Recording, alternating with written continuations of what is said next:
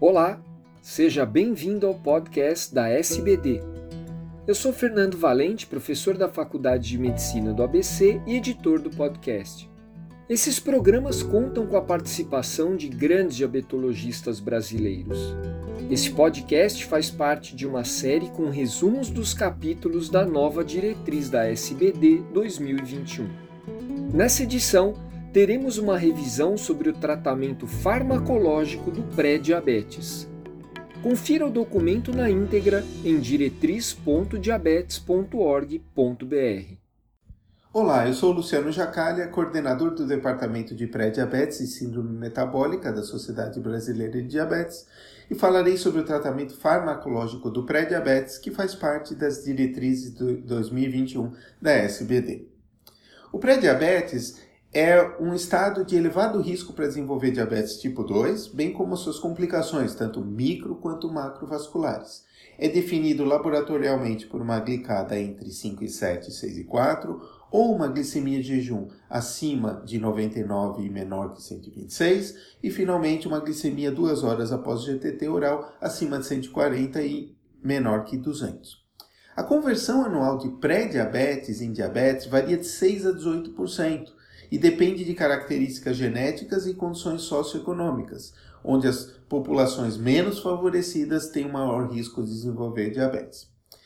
Sabemos que 70% dos portadores pré-diabetes vão evoluir para diabetes. Uh, e isso, uh, em contrapartida, 30% não vão evoluir. De maneira que aqueles pacientes de maior risco se beneficiariam eventualmente de uma terapia farmacológica preventiva.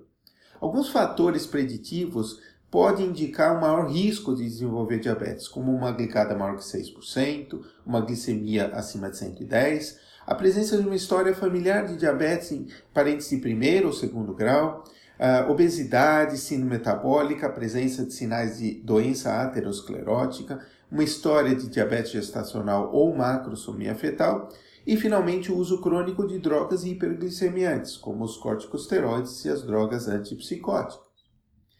Além de definir os indivíduos que seriam de uh, risco para desenvolver diabetes, onde a terapia farmacológica seria útil, devemos considerar também a qualidade de dados que a gente tem na literatura nesse sentido, uma vez que na bula de todas as medicações ainda não se contempla a indicação no tratamento do pré-diabetes, mas também considerar os benefícios extraglicêmicos adicionais, a relação custo-benefício, os eventuais efeitos adversos, as contraindicações específicas e a consistência no longo prazo.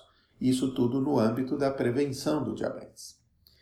Quando a gente não observa adesão às mudanças de estilo de vida, que são a, a medida principal na terapia do pré e do diabetes, ou quando essas medidas não são efetivas, a gente pode considerar o uso de fármacos.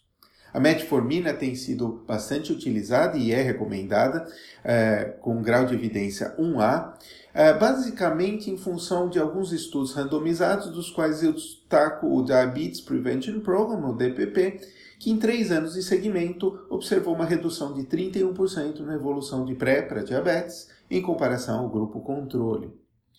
Já a carbose tem mostrado um benefício específico para populações de origem oriental, baseado principalmente no estudo grande chinês que houve uma redução de 87% na evolução de diabetes tipo 2 em pacientes com pré-diabetes, em comparação ao grupo sem intervenção, enquanto que um estudo Stop uh, Non-Insulin Diabetes uh, mostrou em uma população ocidental uma redução de apenas 25%.